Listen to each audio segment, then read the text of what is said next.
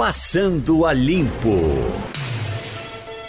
Eita, passando a limpo hoje com Leonardo Spinelli, Igor Maciel, Romualdo de Souza.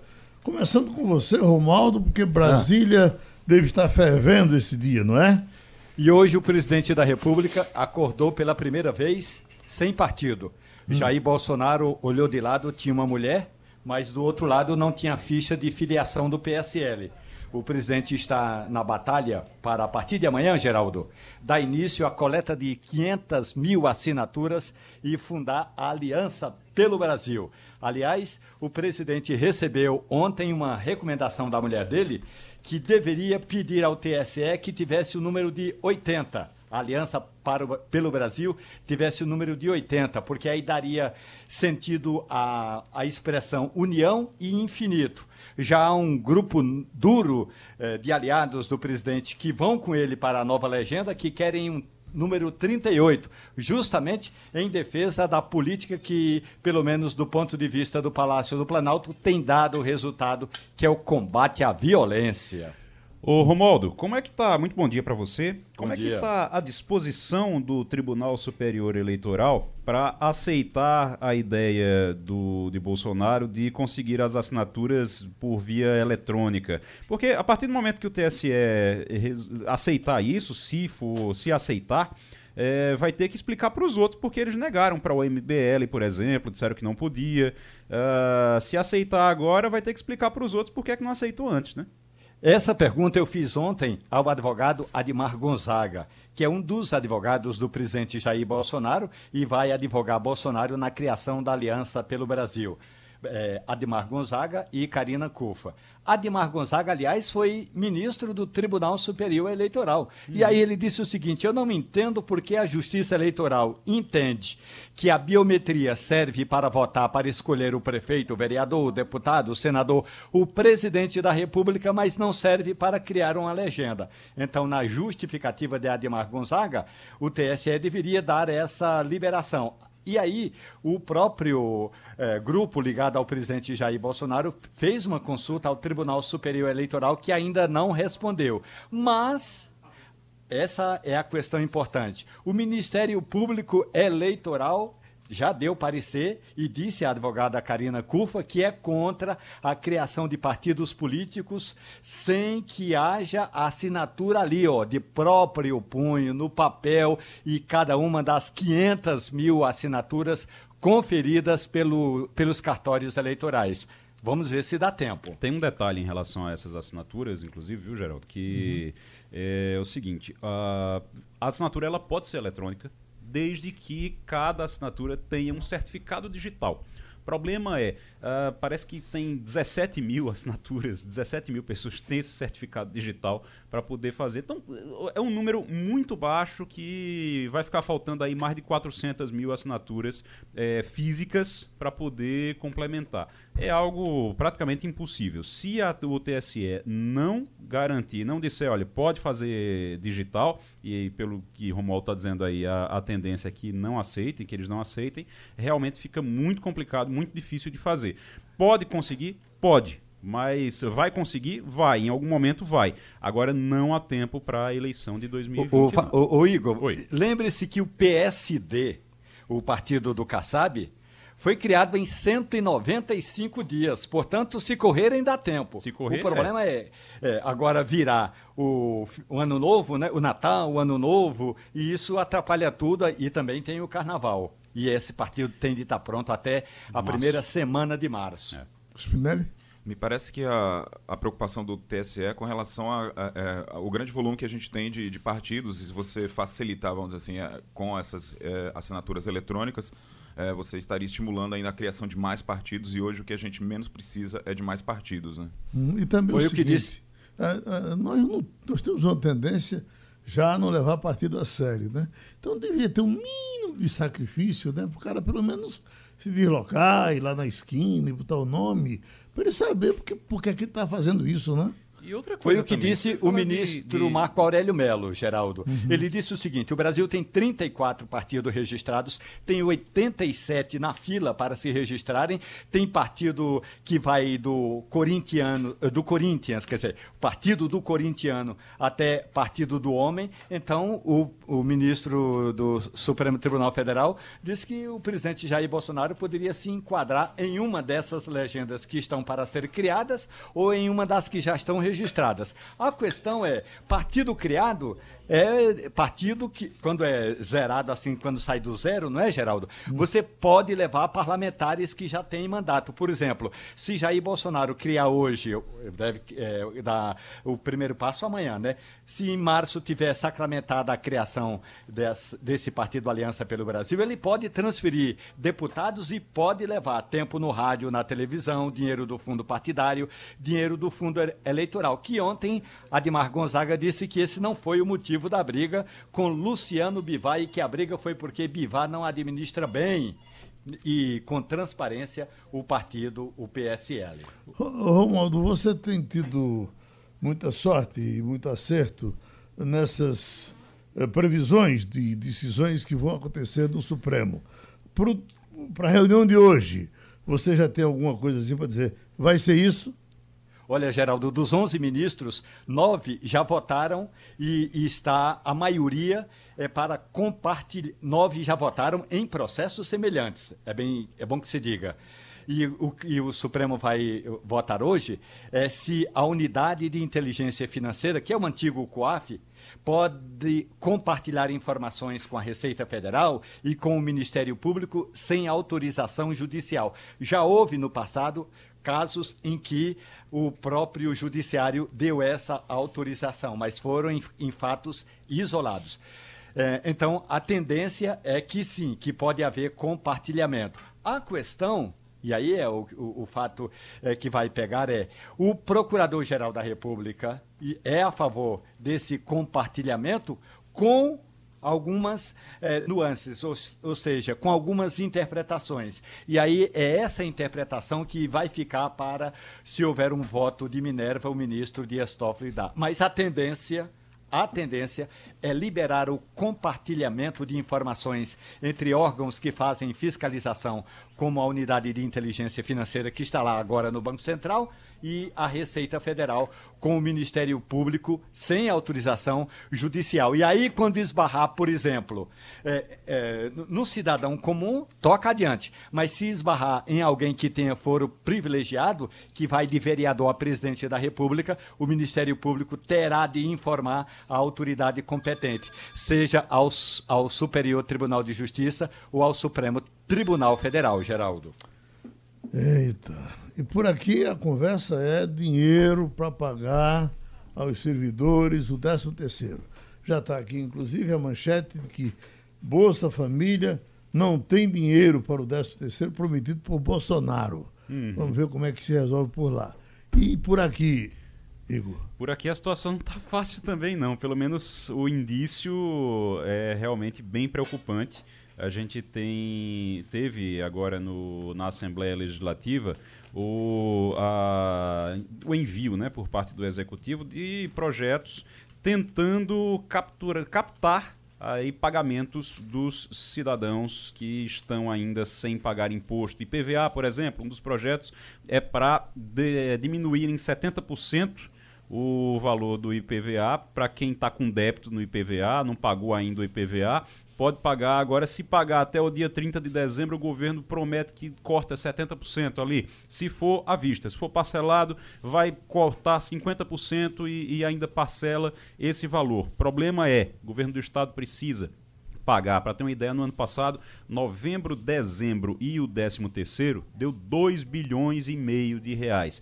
Esses projetos foram três projetos aí, tanto para facilitar o pagamento de uma dívida que a Petrobras tem com o governo do estado. Por exemplo, o, o governo vai receber menos, mas precisava de autorização nessa negociação para fazer essa negociação com a Petrobras.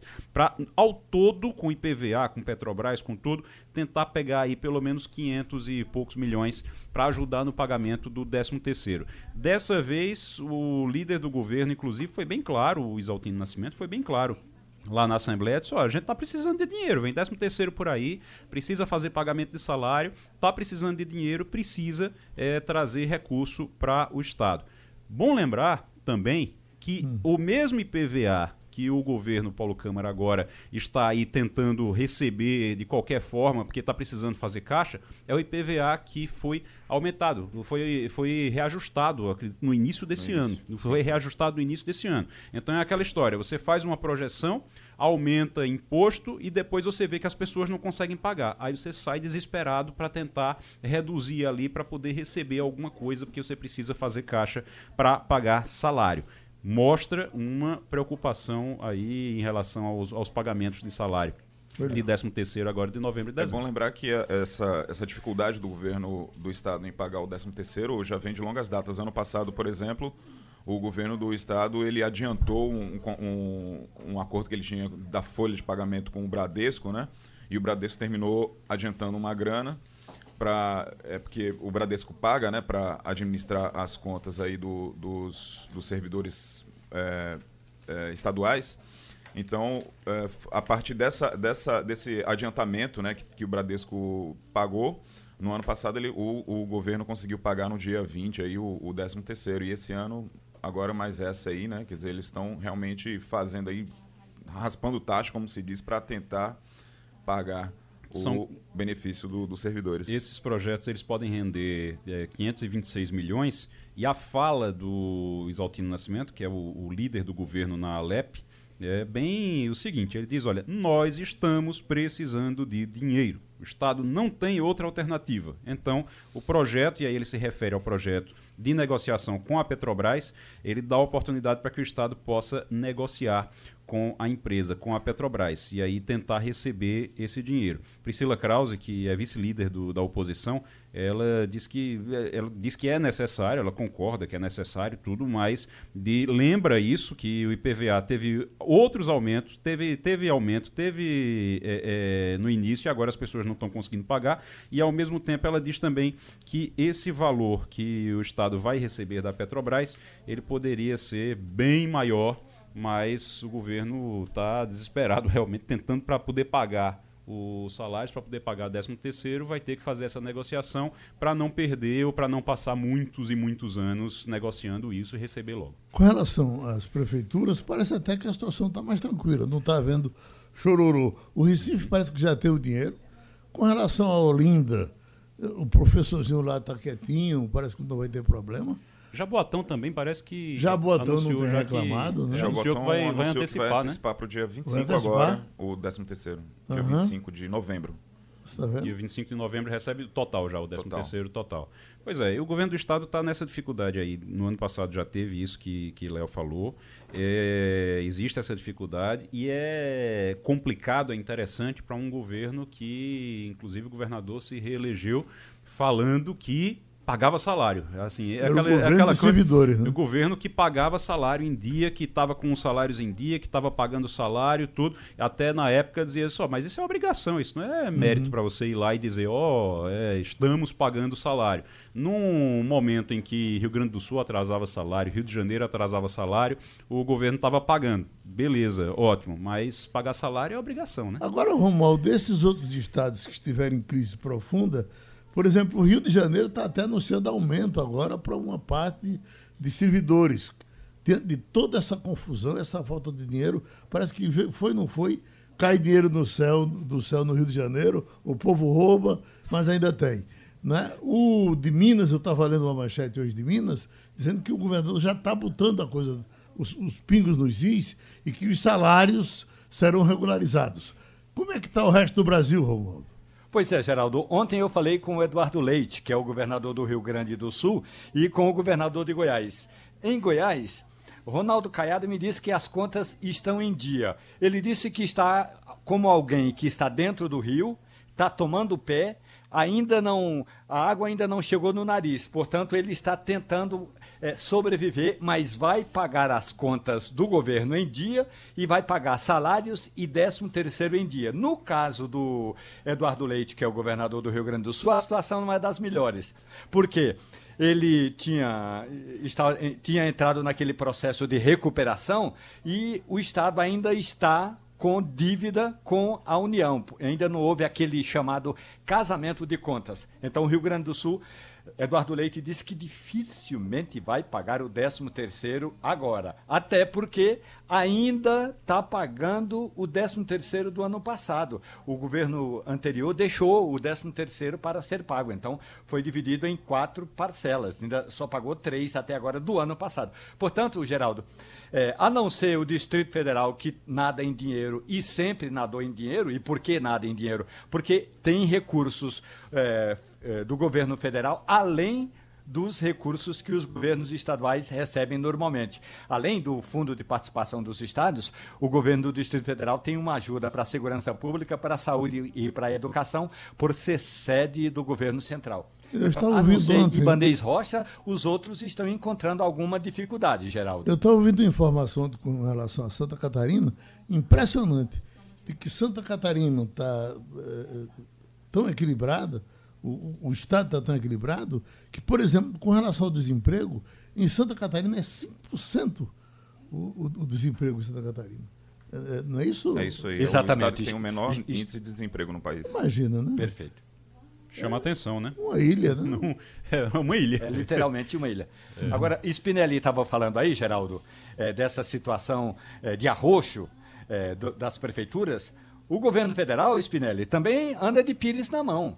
O governo federal está tirando dinheiro do seguro-desemprego. Imagine, tirando dinheiro do seguro-desemprego para não ficar com o pires na mão. E aí é justamente essa situação é, das principais manchetes de hoje que o governo federal, Spinelli, está com dificuldade de arrumar dinheiro para pagar o, o, o 13 terceiro do Bolsa Família. E aí vai ter de tirar de algum canto. É, claro, ontem o líder do governo, o deputado Vitor Hugo, Major Vitor Hugo, me disse o seguinte, olha, eu estou indo para a Comissão do Orçamento me ajoelhar ali para ver se o relator é, tem é, é, compaixão de nós. É aquela história, né, meu amigo? Quem não tem pires tem de ajoelhar junto do relator da, é, do orçamento.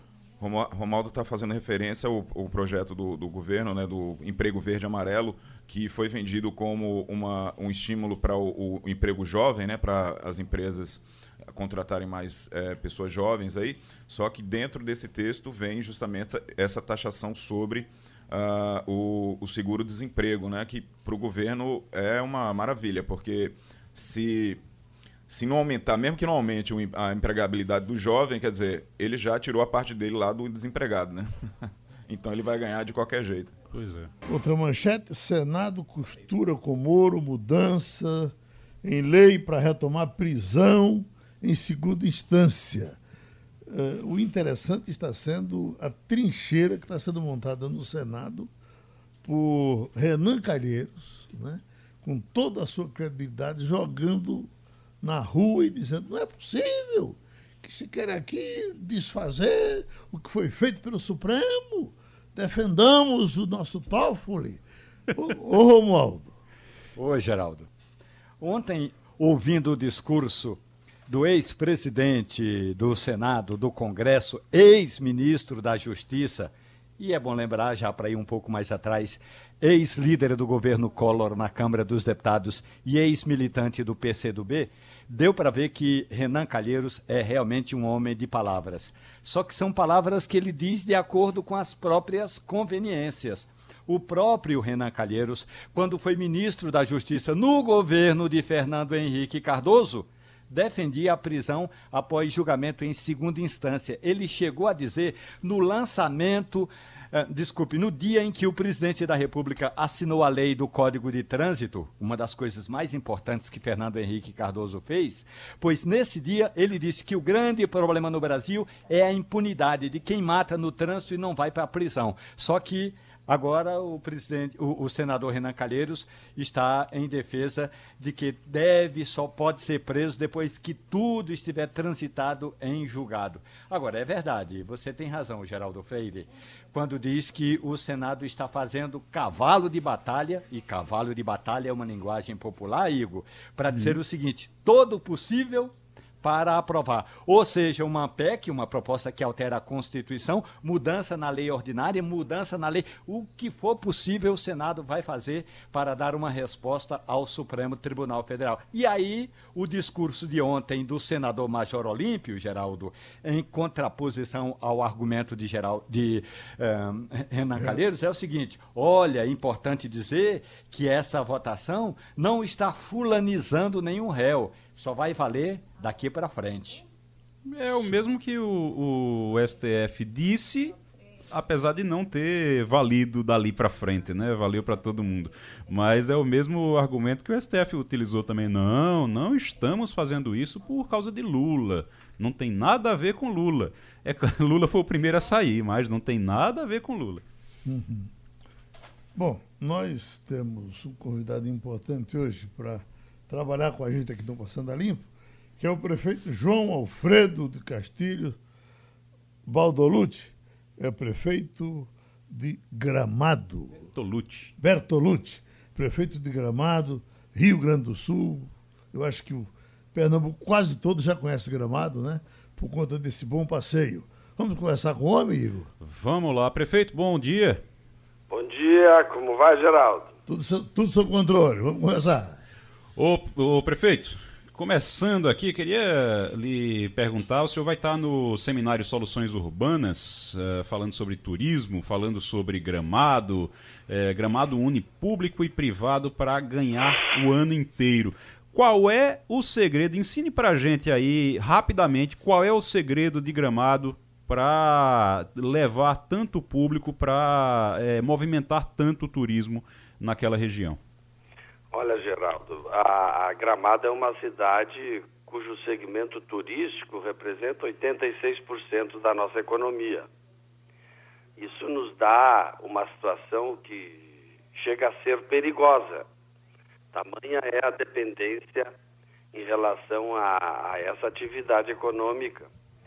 Então, o que, que a gente tem feito? Eu tenho experiência, sou professor de, de, de universidade exatamente na área da hospitalidade.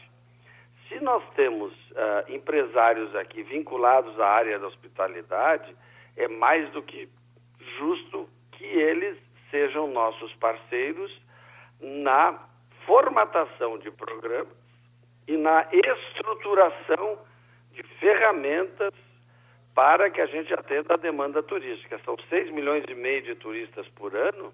Nessa época agora do Natal Luz, que é um evento de 80 dias, só nessa época são 2 milhões e 350 mil turistas. Para uma cidade de 36 mil habitantes. Então é indispensável que a gente tenha equipamentos, ferramentas capazes de absorver essa demanda que é quase invencível. Então, como é que a gente se faz? A gente chama as empresas que, afinal de contas, ganham com esse segmento que afinal de contas tem lucro com a atividade turística e compromete elas nos investimentos de estrutura, como é o caso de postos de saúde, como é o caso do atendimento de emergência e urgência, como é o caso de, da formatação de um programa que nós temos agora de mobilidade urbana. Então, tudo isso a gente chama o empresário para que ele participe e seja uh, companheiro ativo dos programas e das soluções da área turística. O prefeito, o senhor está falando com, com o Igor agora, tem, também está aqui Geraldo, que falou com o senhor, e Leonardo Spinelli está aqui para lhe fazer uma pergunta também. Oi, prefeito, Leonardo Spinelli. É, o, o, estado do, do, Rio Grande do Sul, a gente estava falando agora há pouco da situação fiscal aí dos estados, enfim, e o estado de, do Rio Grande do Sul é um do, do que tem uma das piores situações é, em termos de fiscais aqui no Brasil. Agora, por outro lado, os municípios do, do, do Rio Grande do Sul, eles têm uma, uma boa gestão fiscal e imagino que essa seja a, a situação aí de Gramado. O que que como é que na sua é, avaliação isso é, há essa diferenciação? Quer dizer, os municípios estão bem fiscalmente, estão é, administrando bem aí as contas e enquanto o Estado aí está lutando para melhorar. Como é que essa é a diferença? É, se atribui, Leonardo, se atribui a, a, a, um, a um número quase que indefinido de causas né, eu diria que para o município a situação do Estado ela é motivo de grande lamentação. Por quê? Porque nós perdemos um parceiro. O Estado do Rio Grande do Sul é um Estado com quem a gente pouco pode contar na medida em que eles estão sofrendo dificuldades, parcelando salários, etc, etc, etc. Nós estamos com a esperança e com a expectativa de que isso, essa situação se altere nos próximos tempos. Então, o que, que nós estamos fazendo? Tocando o barco do jeito que a gente sabe tocar. Então, Gramado tem um problema de, de, de infraestrutura de acesso? Sim, tem. Por conta do quê? Da insuficiência ah, dos serviços e produtos oferecidos pelo Estado do Rio Grande do Sul, como é o caso mais específico da, da, das estradas e dos acessos, né? Mas isso faz com que Gramado, por exemplo, nós estamos hoje nos oferecendo a pavimentar uma estrada estadual que é uma das vias alternativas para se chegar na cidade. Então, a, o município está assumindo um ônus que é do Estado para quê? Para que o segmento turístico, para que a sua vocação não seja prejudicada, não seja cerceada, não reste asfixiada. E é por aí que a gente caminha, Leonardo. Quem também está conosco, prefeito, é direto de Brasília, Romualdo de Souza. Prefeito, muito bom dia para o senhor. Me diga uma coisa: quem passa hoje lá no Lago Negro, um dos principais pontos turísticos da cidade, vai perceber que não tem um lixo jogado fora, não tem um lixo no lago. Vocês têm tantos garis assim? Ou o turista, quando chega a Gramado, ele vê aquela cidadezinha bem limpinha, bem bonitinha, bem arrumadinha e toma juízo e não suja a cidade? Romualdo, parabéns pela pergunta eu acho que a gente contamina positivamente o turista. Claro, nós temos um sistema de limpeza da cidade que é muito, que é muito eficaz. Uh, mas eu tenho dois, duas atividades que o turista se adapta à cidade quando ele chega aqui em Gramado. O primeiro é o respeito ao pedestre. Aqui a faixa de segurança é um altar, é um santuário. O, o pedestre fica com a tranquilidade de, de poder atravessar a, a, a faixa de pedestre sem ser importunado. Isso faz com que os visitantes que eventualmente estejam aqui de automóvel, eles obedeçam à regra de trânsito, por quê? Porque haverá sempre um filho, haverá alguém para censurá-los. Em relação à sujeira também. Ah, claro, eu não vou estimular uh, nenhuma, nenhuma atitude que seja anti-higiênica. Mas a gente, quando vai a uma pocilga, a gente coloca equipamentos de proteção, botas de borracha, etc, etc, etc. Porque não vai encontrar camélias ali dentro. Não vai encontrar hortênsias, flores, e às vezes até uma recepção assim bastante calorosa. Mas quando a gente vai num altar, a gente tem mais dificuldade de sujar. Por quê? Porque está tudo limpo, está tudo preparado para recebê-la e é extremamente vergonhoso para o visitante uh, desfigurar todo aquele cenário que foi especialmente montado para recebê-lo. O prefeito, outra coisa que me chama a atenção na sua cidade é a falta de pichação. Porque o pichador é uma desgraça do mundo. Tem na Alemanha, tem na França. Eh, aqui é, é uma brincadeira, tem mais pichação do que calhação. Eu não vi pichação na sua cidade. Como é que o pichador é tratado se aparecer por aí? É, nós temos uma legislação, inclusive foi, é, uma das legislações mais severas aqui em Gramado foi criada agora. Eu, eu, eu, com essa preocupação e tendo em vista a minha formação universitária, nós temos uma legislação muito forte em relação aos danos provocados na estética do município e também na abordagem ao turista. Hoje aqui em Gramado nós temos uma legislação severíssima para os pichadores e também para aqueles chamados vendedores de produtos e serviços turísticos que abordam os visitantes, os turistas nas ruas. Essa, essa abordagem nas vias públicas, ela é proibida e punida exemplarmente.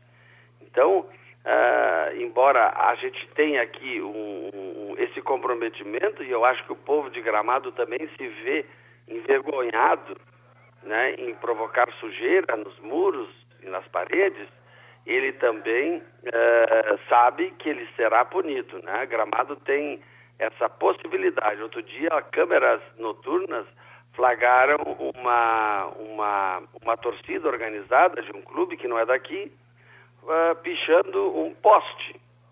Né? Essas pessoas foram encontradas na manhã seguinte e já foram presas em flagrante. Uh, claro que tiveram que ser uh, soltas por conta da, da de, de, ser o delito de menor gravidade, de menor potencial ofensivo. Mas o, o fato é que a repressão se deu imediatamente. E esse pessoal se constatou que não era de gramado. Uhum. Então, o gramadense mesmo não tem esses maus hábitos. Por quê? Porque ele sabe que se nós falharmos no quesito hospitalidade, Gramado vai sofrer um baque econômico uh, sem precedentes e capaz, inclusive, de comprometer a rigidez uh, de todos os nossos, das nossas ferramentas, dos nossos produtos da área turística. Igor Marcelo? Eu, é, aproveitando isso aí, o senhor disse que é mais de 80%, é, prefeito, que depende do, do, turismo, mais de 80% da economia do, do, da, da, da, cidade. E eu vou dar um, um testemunho, eu tive aí há um tempo e conversando com um taxista, e aí eu perguntei, só, mas a cidade é tão limpa, a cidade é tão organizada, como é que funciona isso aqui? Como é que é a limpeza? Como é? Ele disse, rapaz, é o seguinte, se a, a, o pessoal limpa, porque todo mundo depende do turismo, é exatamente isso que o senhor está dizendo. Todo mundo depende do turismo, então as pessoas se preocupam em não sujar. E se a prefeitura não limpar, se a prefeitura não limpar, eles vão para a porta da prefeitura para reclamar e o prefeito recebe reclamação diretamente. É uma cidade pequena, então o senhor sofre muita pressão. É, esse taxista, inclusive, ele disse: Olha, eu não votei no prefeito, eu não votei nesse prefeito, mas ele tem que trabalhar, ele sabe que tem que trabalhar e está trabalhando. O senhor sofre muita pressão pra, por conta disso, para a limpeza, para manter esses serviços? Esse é um perfil que eu adotei aqui da administração, que é receber todos, né? Ah, eu tenho a, absoluta alegria de, de, receber toda e qualquer reivindicação, desde que seja feita de forma civilizada, ordeira e que tenha caráter construtivo. Eu não posso aceitar nenhuma reclamação ah, que não seja a favor da coletividade, né? um segmento contra outro segmento. Aí eu, eu procuro ah, absolver o município de qualquer intervenção. Mas essas, essas, esse chamamento que o gramadense dá, ele decorre exatamente da consciência que ele tem. O gramadense é muito cioso, ele chega a ser, uh, digamos assim, caprichoso. Ele tem, uh, ele tem a, sua grama, a sua grama da, da, da, da, da sua casa bem cortada, a sua cerca pintadinha. Isso significa que um, um pequeno buraco na, na via de acesso ou na frente da sua casa para ele se transforme num canyon. Por quê? Porque ele está fazendo a sua parte. E é natural que ele reclame pelos melhores serviços. Né? No, na, no ano passado, agora, no final de ano, a gente, sem, sem maiores pretensões, fez um pequeno show e para já reuniu-se mais de 18 mil pessoas no centro da cidade. Isso do dia 31 para o dia 1 nós tivemos que acionar todas as, as equipes de limpeza para que às três horas da manhã iniciasse o processo de limpeza. Por quê? Porque o turista, o nosso querido pernambucano, por exemplo, que, que resolveu passar o Réveillon em Gramado, ele queria encontrar no dia primeiro do ano a cidade limpa. E ele, a partir das 10 horas da manhã, estava com a cidade limpa, por causa do mutirão organizado a partir das três da madrugada de 31 para o dia primeiro. Então isso é uma devoção que se tem, né? que, que faz com que a gente tenha uma preocupação extraordinária com a estética do município, com a limpeza do município, porque esses são elementos capazes, e com a segurança do município, mais do que tudo, uh, porque são, são quesitos uh, capazes de fazer com que Gramado se mantenha no patamar de excelência que ele alcançou depois de muito sacrifício. Pronto, a gente agradece ao prefeito de Gramados, Igor Maciel, se despede com uma informação. Prefeito, muito obrigado. E a gente, só para lembrar que o prefeito João Alfredo Bertolucci, que é prefeito de Gramado, no Rio Grande do Sul, ele vai estar tá contando essas e outras histórias, outras experiências também lá no seminário Soluções Urbanas Turismo é, que acontece aqui no Sistema Jornal do Comércio, no auditório do Sistema Jornal do Comércio, no dia 27 de novembro. Vai ser das 8 até o meio-dia e meia. E além do prefeito, tem também Cláudio Tinoco, que é secretário de Turismo e Cultura de Salvador, uh, Laís Costa, secretária de Conselho, do Conselho de Turismo de Paraty no Rio de Janeiro, entre outras pessoas, Ana Paula Vilaça também, que é secretária de Turismo aqui do Recife, entre outros participantes também, dia 27 de novembro, a partir das 8 da manhã, aqui no auditório do Sistema Jornal do Comércio. O nosso agradecimento. Já começa a reunião do Supremo, o ministro Dias Toffoli está falando e vai entrando o julgamento dos dados sigilosos. Um pouco do que ele está dizendo. Pelo Instituto Brasileiro de Ciências Criminais, o IBCCRIM, o doutor Gustavo Henrique Badaró. Então teremos duas manifestações orais, iniciando pelo recorrente, falará o Procurador-Geral da República, doutor Antônio Augusto Aras. Bom dia a todos, a todas. Bom dia, senhor presidente, excelentíssimo senhor presidente, excelentíssimas senhoras ministras, excelentíssimo senhor ministro, ministros, excelentíssimo senhor ministro presidente relator, senhores advogados presentes, servidores. O tribunal reconheceu a existência da repercussão geral da questão constitucional suscitada. Trata-se do tema 990 da repercussão geral, ora, sob apreciação desse Egrégio Supremo Tribunal. Assim resumido, direitos fundamentais, privacidade, sigilo fiscal e bancário, compartilhamento com o Ministério Público para fins penais dos dados bancários e fiscais do contribuinte, obtidos pelo fisco sem a intermediação do Poder Judiciário, transferência de informação em face da proteção constitucional da intimidade e do sigilo de dados, Lei Complementar número 105, barra 2001, artigos 1 parágrafo 3 inciso 4 e 6 Constituição Federal, artigo 5 inciso 10 e 12, artigo 145, parágrafo 1 e 129, para, inciso 6 Esta é a síntese da repercussão geral posta à apreciação de Vossas Excelências. Inicialmente, senhor presidente, o Ministério Público suscita a questão de ordem isto porque o objeto original deste RE é a discussão sobre a possibilidade ou não de dados bancários e fiscais do contribuinte, obtidos pelos fiscos, serem compartilhados com o Ministério Público para fins penais sem a intermediação do Poder Judiciário. Ah, contudo, ao deferir o requerimento apresentado pelo senador Flávio Bolsonaro, Vossa Excelência, ministro, eminente ministro relator, o presidente, ampliou o tema objeto desse RE e nele incluiu também a possibilidade ou não de outros órgãos de fiscalização e controle, como o COAF, o Bacen, a CVM e outros, compartilharem dados acobertados por sigilo com o Ministério Público sem intermediação do Poder Judiciário. Essa ampliação vai de encontro, em princípio, em tese, ao regimento interno dessa Corte, que atribui ao plenário virtual definir se um tema tem ou não repercussão geral.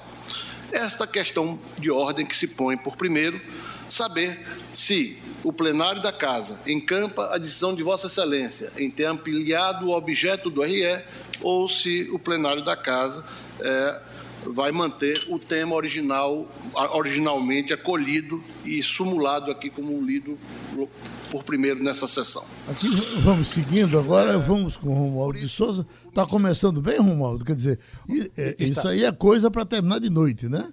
Ah, não tenha dúvida, até porque o Procurador-Geral da República acaba de entrar com um elemento novo aí, Geraldo, que é o seguinte: primeiro, ele quer que o plenário decida se esse assunto é um tema do plenário ou do voto virtual, do chamado plenário virtual ele quer uma questão de ordem antes, anterior.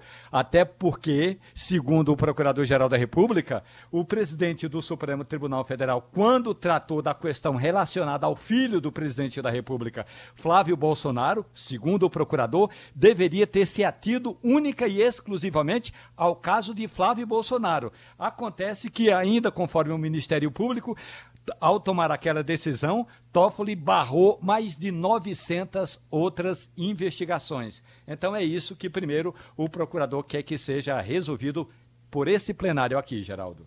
Bom, é, uma, uma, manchete dessas que chocam a gente, aconteça onde aconteça, está aqui. Bebê de um ano morre atacado por um Rottweiler no aniversário da mãe. Imagina que drama.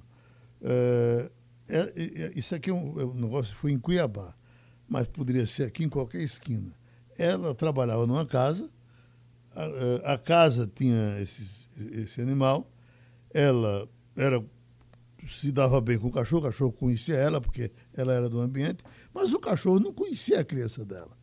Por falta de um lugar para deixar a criança, ela trouxe a criança, botou na rede lá dentro da casa e foi trabalhar. E o cachorro atacou a criança e a criança morreu. É para que as pessoas fiquem advertidas disso. Cachorro conhece quem lida com ele. Quem não lida com ele, é, o cachorro não conhece e esse tipo de acidente tem sido comum. E até quem lida com o cachorro precisa estar sempre atento, sempre ter cuidado, porque nem sempre ele reconhece. Ele conhece, mas às vezes não reconhece. Há estudos sobre, por exemplo, você fala muito, as pessoas falam muito do pitbull. Há estudos sobre uma dificuldade que o pitbull tem em relação à visão. Tem momentos em que eles dizem, ah, porque o pitbull morde até o dono, porque o pitbull, eles que alguns, não são todos, mas alguns, eles têm um problema genético, alguma coisa, alguma coisa desse tipo, em que eles têm uma, eles turva a visão deles na hora, eles não reconhecem, eles não sabem se você é o dono, se você é quem você é. é e aí pode acontecer um acidente uma moça me disse que tinha um cachorro e que ela, quando trocou de perfume, que foi chegando, ele não cheiro é tudo pro cachorro, ele quase morre. É, eu, eu tenho eu falar para ele não. Eu tenho um cachorro pequenininho, não, não, não, oferece risco dessa forma, mas ele já aconteceu de no escuro ele não me reconhecer e uhum. ficar latindo para mim, se fosse um cachorro grande podia ter me atacado, mas já aconteceu, já aconteceu, por exemplo, de, de ele não me reconhecer e ficar latindo para mim é, na hora, naquele momento ali, estava dormindo, acordou assustado e me viu no escuro e achou que não era eu. É. O Geraldo. Depois de uma convivência razoável, é interessante porque o cachorro reconhece você até pelo pelo barulho do motor do seu carro. Uhum. Ele consegue controlar isso. É, ele sabe quando é, você está chegando. É impressionante. Ele sabe se aquele motor é do seu carro ou de outro carro. Pois não, Romualdo? É, aqui as minhas cachorras todas têm nome de lua em qualquer língua e qualquer idioma. Agora, normalmente elas me conhecem pela voz. Uhum. Claro, eu tenho um carro que faz um barulho diferente. Quando eu não venho no meu carro, elas dão uma latida, mas eu já chego cantando uma música do Raul Seixas em homenagem às cachorras que chama-se Lua. Lua bonita me traz aborrecimento, vê São Jorge no jumento montado no seu clarão. Então, as cachorras já abrem o portão para eu entrar, Geraldo. Agora, Romualdo, essa manchete. Jorge Cajuru sofre convulsão durante a votação do Senado. Ele é um homem doente já há, há, há algum tempo, não é, Romualdo? Sim, o, o Cajuru teve de licença médica uh, já no finalzinho do primeiro semestre, né? Ali no mês de junho ele teve de licença médica, não se afastou, mas teve de licença médica e ontem estava lá sentado à mesa. Quando foi se levantar, deu uma tontura inicialmente, o, um dos senadores que é médico disse que achou que fosse apenas uma tontura, mas não, foi levado para o posto médico, para o hospital e, segundo a assessoria, aí por volta das 10 e meia da noite, mais ou menos, eu falei com a assessoria, disse que ele já estava bem e que hoje retornaria normalmente ao batente. Cajuru não anda bem de saúde faz um bom tempo, não é de agora não, antes mesmo dele fazer a campanha.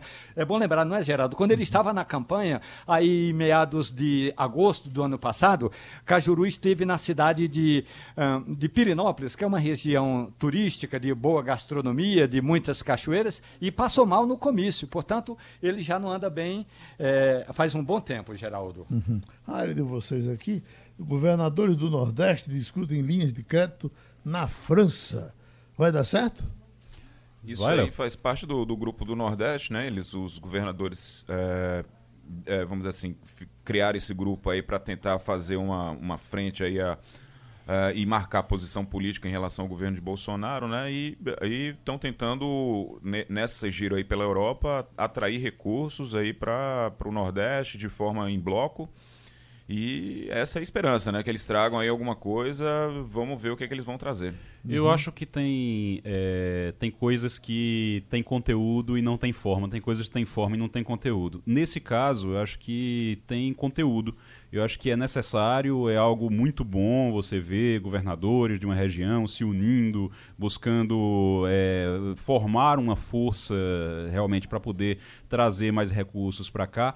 Eu só acho que a forma é que foi errada, está sendo errada, essa coisa de você montar um grupo para poder se contrapor ao governo federal, à União, para poder mostrar a força política contra a, a, o presidente. Eu acho que o conteúdo eh, é correto, acho que é necessário, é algo muito bom. É bom que se faça consórcio, agora com um objetivo econômico. Quando você faz o consórcio com um objetivo político, quando você está querendo somente causar ali contra o governo. Eu acho que você desvia um pouquinho. O fato de ir para a França tem esse objetivo também? É buscar dinheiro, né? Tá indo buscar dinheiro. Mas tem também é o objetivo França... de pegar alguém que não se, que não se cruza com o presidente local. É, só se eles forem falar com Macron, né? Se forem falar com Macron, se Macron receber eles, se Macron receber eles, talvez. Mas é, é, não necessariamente isso. Eu acho que a viagem é importante, sim. É, é importante, contanto que traga frutos, que possa trazer frutos para cá, que possa trazer dinheiro. Isso é muito bom, a gente está precisando mas é, tem que afastar um pouquinho esse consórcio dessa, dessa ideia política de que está ali para resistir ao governo federal. Pelo contrário, tem que trabalhar junto com o governo na federal. Na França não é difícil encontrar nenhum. É, é, como é que eu posso dizer? Pessoas que não gostam de Bolsonaro, né? Até a Marine Le Pen, Le Pen, que é aquela de extrema direita lá do, da França, aquela candidata que já foi algumas vezes candidata a presidente, é, ela não gosta de Bolsonaro, ela diz que Bolsonaro não representa a direita, enfim, ela tem um certo asco com relação ao de Bolsonaro, ou seja, até a, o é, pessoal da direita. Na lá. França não é muito fácil encontrar alguém que goste, que goste de Bolsonaro, não. não. Ô, Geraldo. Oi.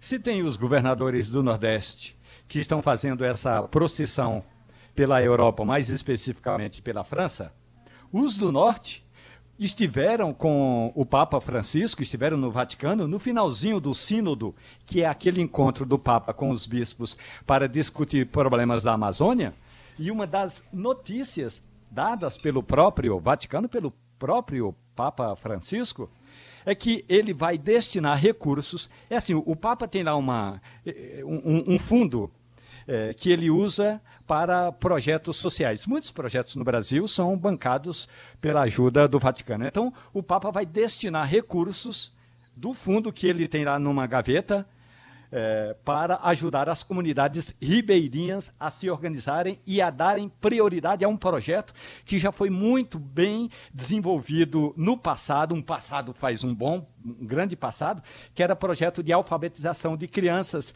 e adolescentes que moram às margens dos rios ali na região amazônica. Eu me lembro que era um dos projetos bancado pelo eh, MEB, Movimento de Educação de Base, que era ligado à CNBB. Não, não sei mais nem se o MEB acabou. Mas hoje o Papa gostaria, então, de bancar esses projetos e os governadores voltaram para o Brasil com essa promessa. O Vaticano vai ajudar os governadores do Norte a trabalhar em projetos de alfabetização de, de crianças e adolescentes. O nosso tempo está estourado. Tem essa manchete aqui, olha. Fundo de maconha ganha versão light para investidores do varejo. Então, no momento que poupança não está dando dinheiro e mais o que, o fundo temático de canabiol, lançado em outubro, ganhou uma versão mais leve para abranger investidores do varejo o fundo Cannabidiol Light passa a valer a partir é, desde ontem. Uh, terá 20% da sua carteira investida no fundo original e os 80% em títulos de renda fixa pós-fixados. É, é, curioso, é interessante, é um, é um passo importante na economia. O que, é que vocês dizem disso? Tá Mas pronto? É uma. Se você pegar aí é, o, o que rende esse mercado, não é brincadeira. Rende muito, muito dinheiro, né, Léo? Mas eu acho que, eu acho que eles vão, vão partir para o mercado legal, né? É, agora é o mercado legal. Não, mas eu estou falando do mercado do, legal. Do legal o que né? a gente está falando aqui é o mercado legal, que, que rende muito dinheiro é, de forma ilegal, a gente sabe que rende. Agora, no mercado legal, rende muito dinheiro.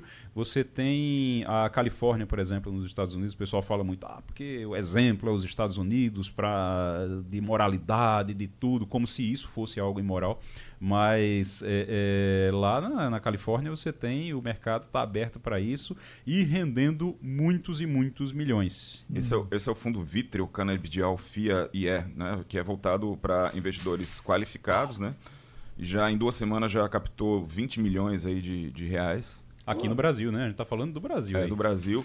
É, ele investe justamente no mercado de cannabis legal, né? Que é essa aí para medici medicinal e tal. E para quem quiser entrar nesse fundo aí, tem que entrar no mínimo com 5 mil reais aí. Olha. É. Ou seja, e tem de ser investidor, não é, Spinelli?